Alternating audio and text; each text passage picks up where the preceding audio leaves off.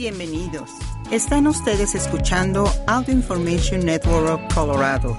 Esta grabación está destinada a ser utilizada únicamente por personas con impedimentos para leer medios impresos. Gracias por acompañarnos el día de hoy lunes 31 de julio de 2023 a la lectura de ARP en español. Mi nombre es Diana Navarrete. Estos son los principales artículos que leeremos hoy. ¿Qué es la dieta mediterránea? Escrito por Kimberly Gold. Siete fuentes ocultas de sodio y qué puedes comer en su lugar. Escrito por Aaron Kazire. Ocho maneras de ayudar a una persona con demencia a dormir bien por la noche. Escrito por Catherine Ciscos. Y continuaremos con algunos artículos diversos. ¿Qué es la dieta mediterránea? A menudo se encuentra entre las primeras en las listas de mejores dietas esta es la razón.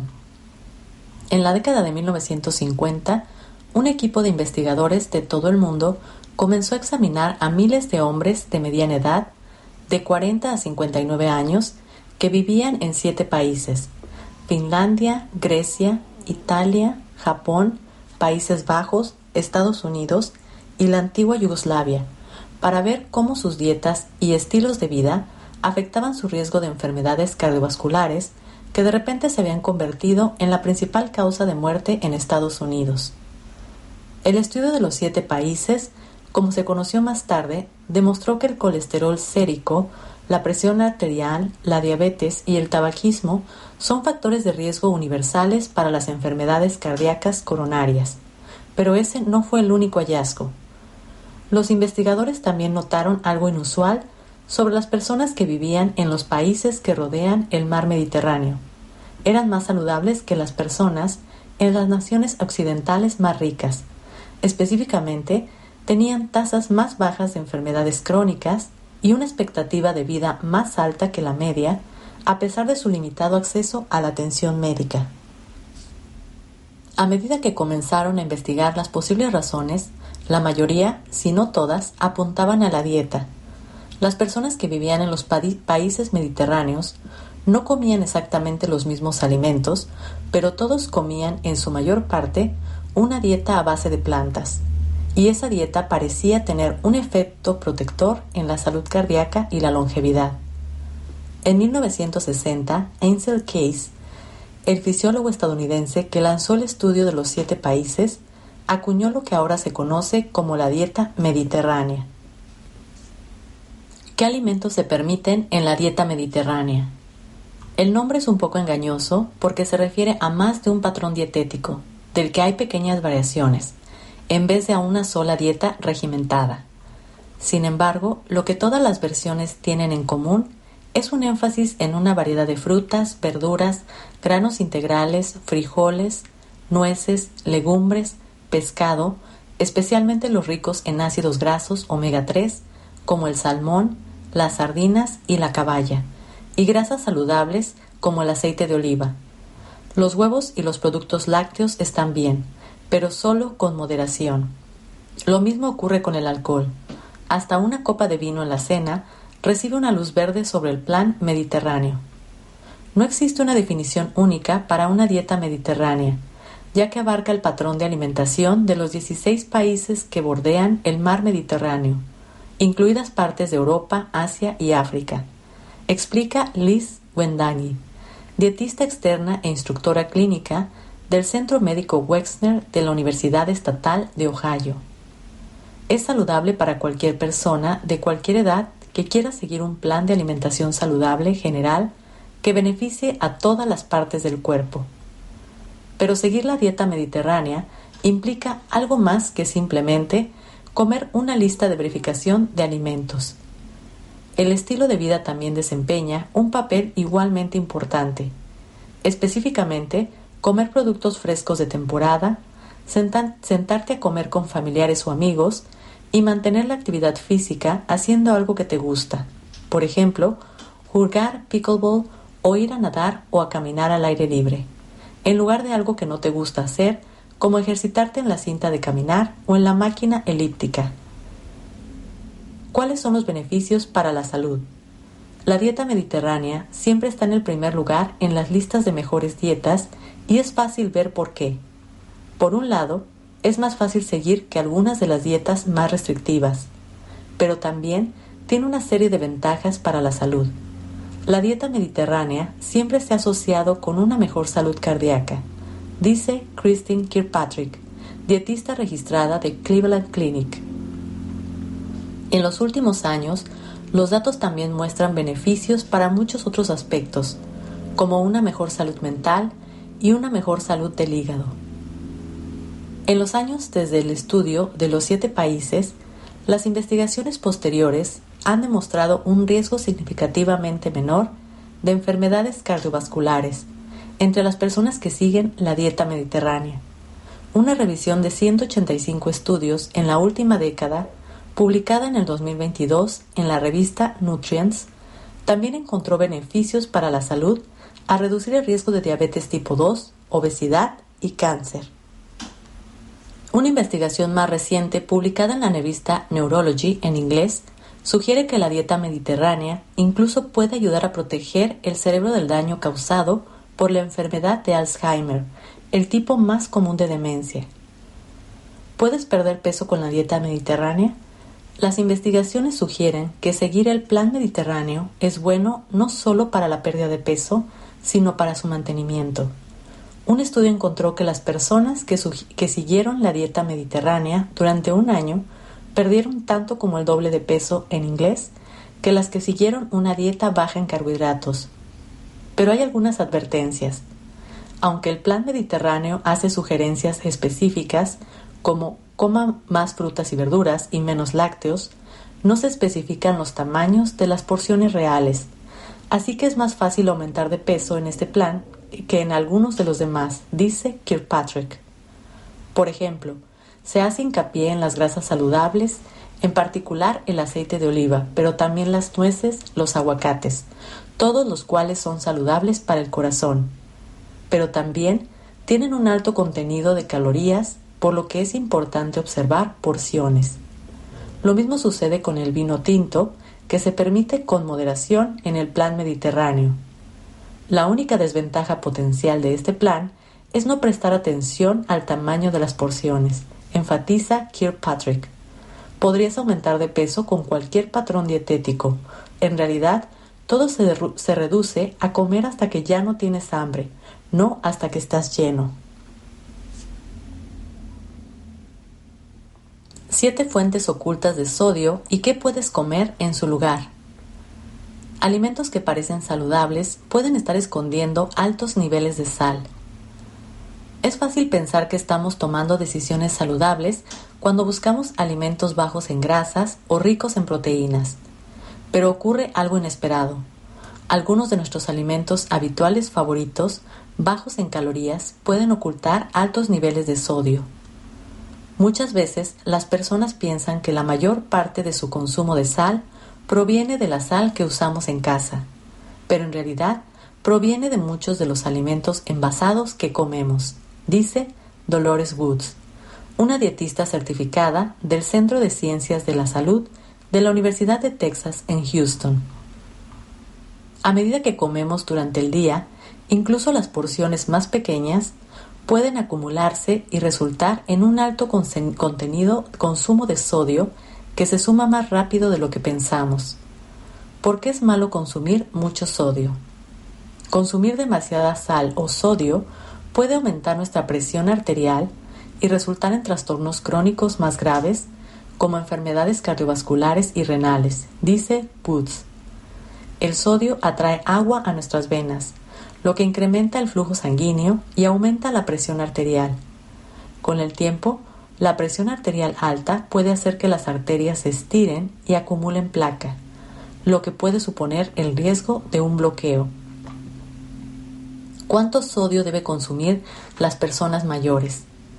En promedio, las personas en el país consumen 3.400 miligramos de sodio cada día, muy por encima de la recomendación federal de un máximo de 2.300 miligramos, aproximadamente una cucharadita de sal de mesa.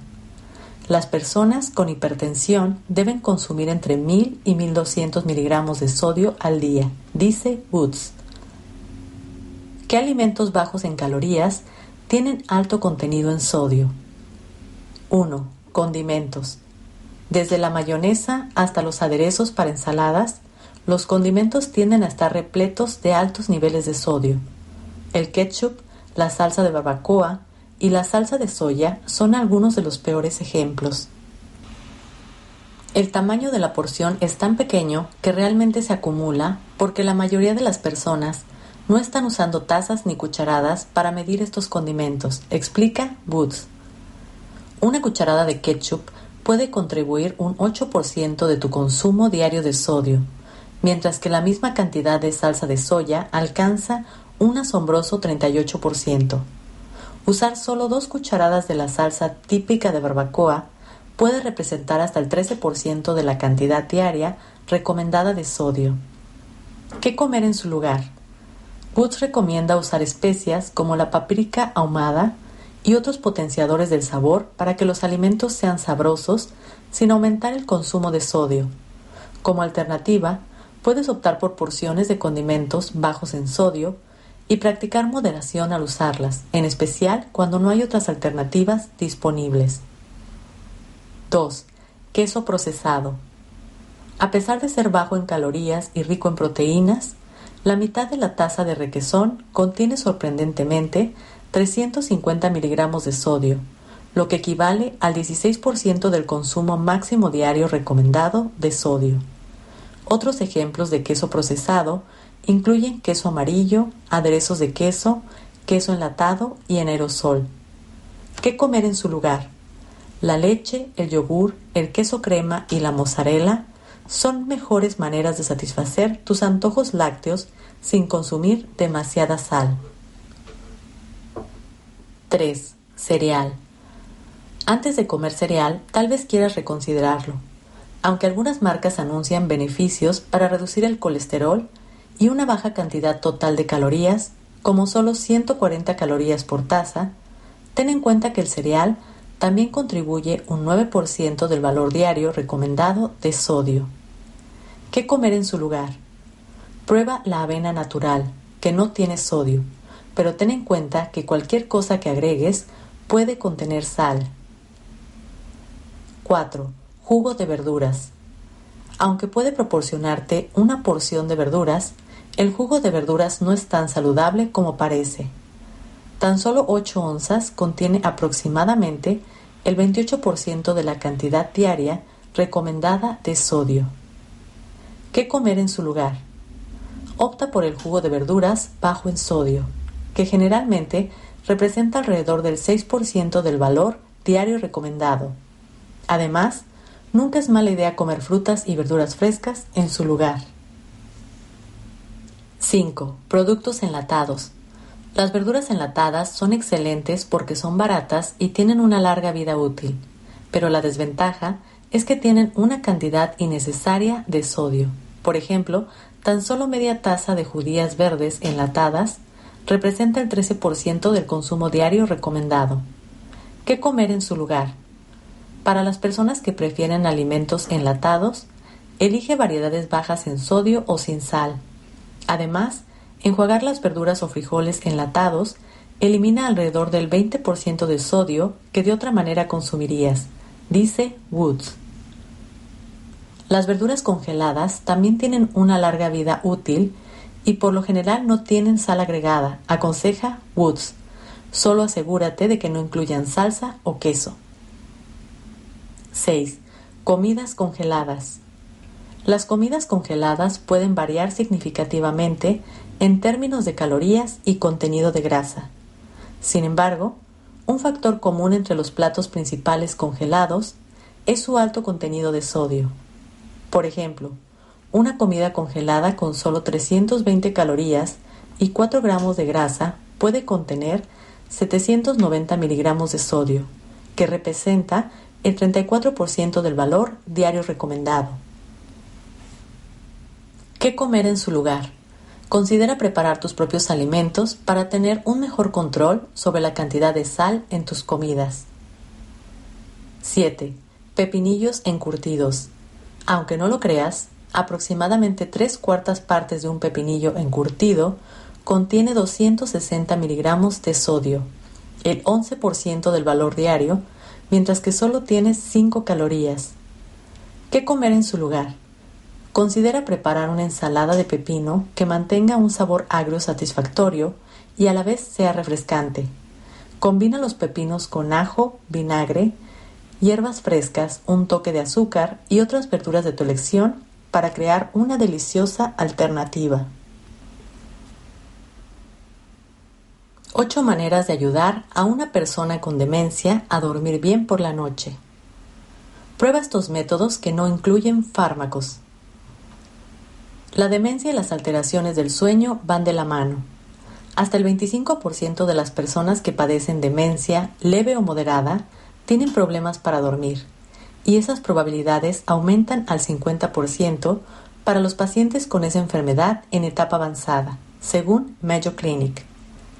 Quienes tienen demencia con cuerpos de Lewy o por la enfermedad de Parkinson son muy propensos a los trastornos del sueño. Para los cuidadores, la falta de sueño complica aún más una tarea difícil, pues pone a todos de mal humor. La solución fácil que viene a la mente, los somníferos o pastillas para dormir, son un último recurso, que solo se les deben dar a los pacientes con demencia después de haber agotado todas las demás opciones y aún así con moderación. Todo lo que se da para ayudar a dormir podría contribuir al deterioro cognitivo, dice la doctora Helen C. Kales, directora del Departamento de Psiquiatría y Ciencias del Comportamiento de UC Davis Health. Las pastillas para dormir empeoran la confusión, la ansiedad y la depresión entre los pacientes con demencia, así como los comportamientos comunes relacionados con la demencia, tales como los síntomas del síndrome vespertino, la agitación e incluso la agresividad. Adultos mayores exponen a solo una fracción de la luz natural que deberían recibir, pero esa luz es muy importante para los ritmos circadianos, dice Kales. Lo mejor es la rutina matutina, pero salgan en cualquier momento en el que haya mucha luz solar, incluso si es más tarde durante el día. Varias investigaciones demuestran que exponer a 20 minutos diarios de luz intensa reduce la depresión, un problema común para los pacientes con demencia que contribuye a los trastornos del sueño, dice Mónica Moreno, directora senior de cuidados y apoyo de la, Alzheimer Association. Mejor aún es combinar la exposición a la luz diurna con una actividad como salir a caminar. De esa forma usan energía y con suerte se sentirán más cansados de noche. 2. Limita las siestas. Logra que la persona participe en actividades, ayuda a evitar las siestas, que deberían limitarse a una diaria que dure menos de una hora, señala Kales.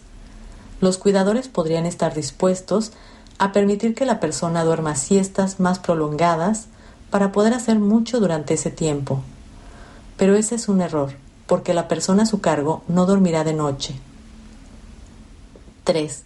Sirve el tipo de comida adecuado en el momento oportuno.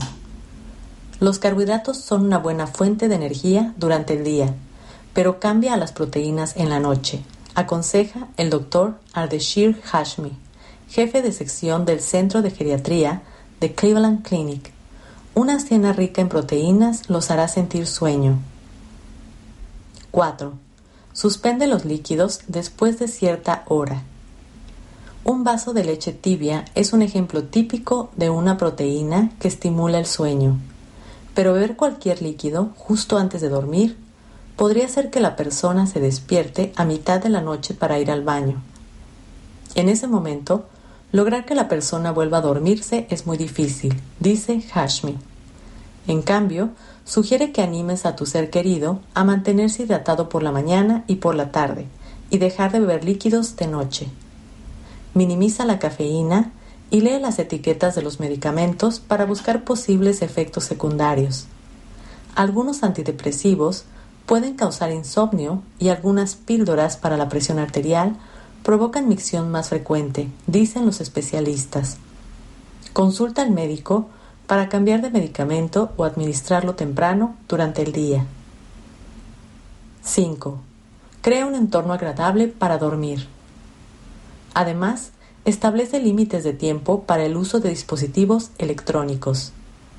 La National Sleep Foundation recomienda apagar los teléfonos, las tabletas y los televisores al menos una o dos horas antes de dormir. Mantén el dormitorio silencioso y a una temperatura cómodamente fresca. Baja la intensidad de las lámparas y cierra las cortinas. 6. Mantén una rutina regular antes de dormir. Los padres a menudo crean una rutina para acostar a sus hijos todas las noches. Haz lo mismo para tu ser querido con demencia. Esa rutina empieza con que la persona se vaya a dormir siempre a la misma hora y haga ciertas actividades previas, tales como ponerse la pijama e ir al baño, señala Hashmi. Como parte de esa rutina, Sugiere actividades relajantes justo antes de dormir, como escuchar música suave, un masaje ligero en la espalda y un baño o una ducha con agua tibia si la persona lo desea. 7. Agrega una dosis de melatonina. Si bien no se recomiendan los omníferos, las sustancias naturales como la melatonina estimulan el sueño y se pueden usar, dice Hashmi. La melatonina está disponible como píldoras y puede adquirirse sin receta médica. La clave es encontrar la dosis correcta. Puedes tomar demasiada melatonina, puede hacer que sea más difícil conciliar el sueño.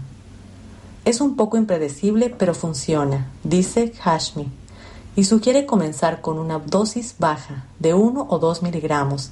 Si la persona se despierta a mitad de la noche, puedes darle otra dosis para que se vuelva a dormir. 8. Busca ayuda. Los médicos prefieren que primero pruebes soluciones sin fármacos. Pero si el cuidador ha hecho todas estas cosas, está bien consultar al médico, dice Moreno. Para empezar, el problema podría ser por otros motivos. Podría ser uno de 11 diferentes tipos de trastornos del sueño, como roncar o tener dificultad para respirar, dice Hashmi. Para algunas situaciones hace falta ayuda adicional, en particular si hay viejos hábitos difíciles de abandonar. Por ejemplo, las personas que trabajaron el turno de la noche durante toda la vida podrían levantarse, vestirse y tratar de salir de casa, señala Hashmi. Dado que este es un problema de seguridad, quizás los cuidadores quieran contratar a alguien que los reemplace durante toda la noche o alternar turnos con un familiar para poder dormir un poco. Cocina Ceviche Acapulco. El plato típico de Perú se ha popularizado en la gastronomía mundial. Rinde cuatro porciones. Ingredientes: 2 libras de camarones crudos, 5 tomates, 8 limones, un aguacate, media taza de aceitunas verdes cortadas, un cuarto de taza de salsa de tomate natural, un cuarto de cilantro picado, media cebolla morada, 10 alcaparras picadas, 3 cucharadas de aceite de oliva extra virgen, un cuarto de cucharadita de chile rojo en polvo, una pizca de orégano y una pizca de sal rosada. Preparación. Coloca los camarones en un recipiente de vidrio junto al jugo de 6 limones. Tápalo y déjalo marinar en el refrigerador por al menos dos horas, hasta que los camarones se pongan color naranja. Escurre los camarones y descarta el jugo. Pica la cebolla en tiritas finas y agrega el jugo de los dos limones restantes, el aceite de oliva, las aceitunas, las alcaparras, el orégano y la sal. Corta los tomates por la mitad y elimina las semillas. Pícalos en cuadritos. Mezcla bien todos los ingredientes y agrega el cilantro. Sirve en copas o platos hondos y adórnalos con el aguacate cortado en cuadritos. Gracias por acompañarnos en esta edición de ARP en español. Mi nombre es Diana Navarrete. Si ha disfrutado de este programa, por favor suscríbase a nuestro servicio gratuito en nuestra página web www.aincolorado.org o llamando al 303-786-7777.